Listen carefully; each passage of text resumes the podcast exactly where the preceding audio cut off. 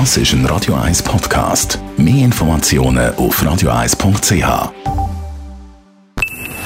Best auf Morgenshow wird Ihnen präsentiert von der Alexander Keller AG. Suchen Sie den besten Zügelmann, müssen Sie zum Alexander Keller gehen. Grosse Hitzewellen mit Waldbränden in Mitteleuropa, Italien zum Beispiel, das Lieblingsferienland von Herr und Frau Schweizer. Dort haben wir im Süden auf Sizilien Temperaturen von 48,8 Grad gemessen, also fast 50 Grad. Da ist das Leben natürlich nicht ganz einfach. Ja, das Leben, das beginnt im Prinzip erst nachts. Dann treffen sich die Leute draußen auf der Piazza tagsüber. Da verbarrikadieren sich alle Fensterläden zu, Klimaanlage an und abwarten. Was willst du sonst machen? Erzählte ein Sizilianer hier vor den Kameras. Arbeiten geht natürlich auch nicht. Also so eine Art freiwilliger Mini-Lockdown. Und ähm, ich nehme mal an, dass alle auf diesen Rekord gut verzichten können. Noch ist der auch gar nicht offiziell.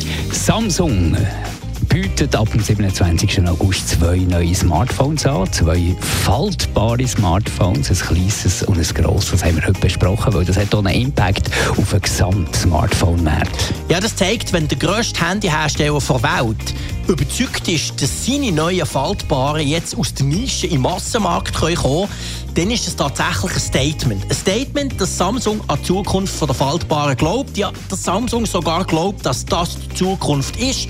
Es ist aber auch so, dass vom Preis her die Handys deutlich günstiger sind als die letztjährigen Modelle. Klar, das Z Fold 3 kostet immer noch 1799 Franken, aber das ist 800 Franken weniger als das Vorgängermodell gekostet hat.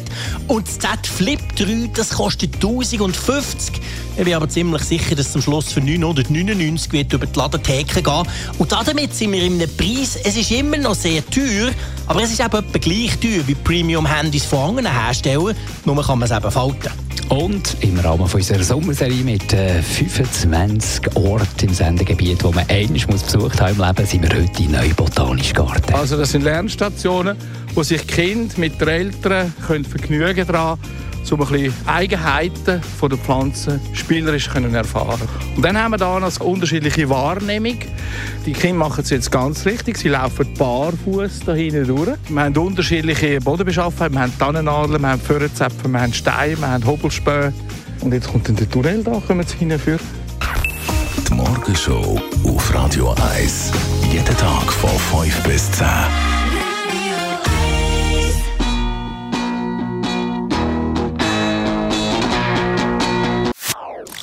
Das ist ein Radio 1 Podcast. Mehr Informationen auf radio1.ch.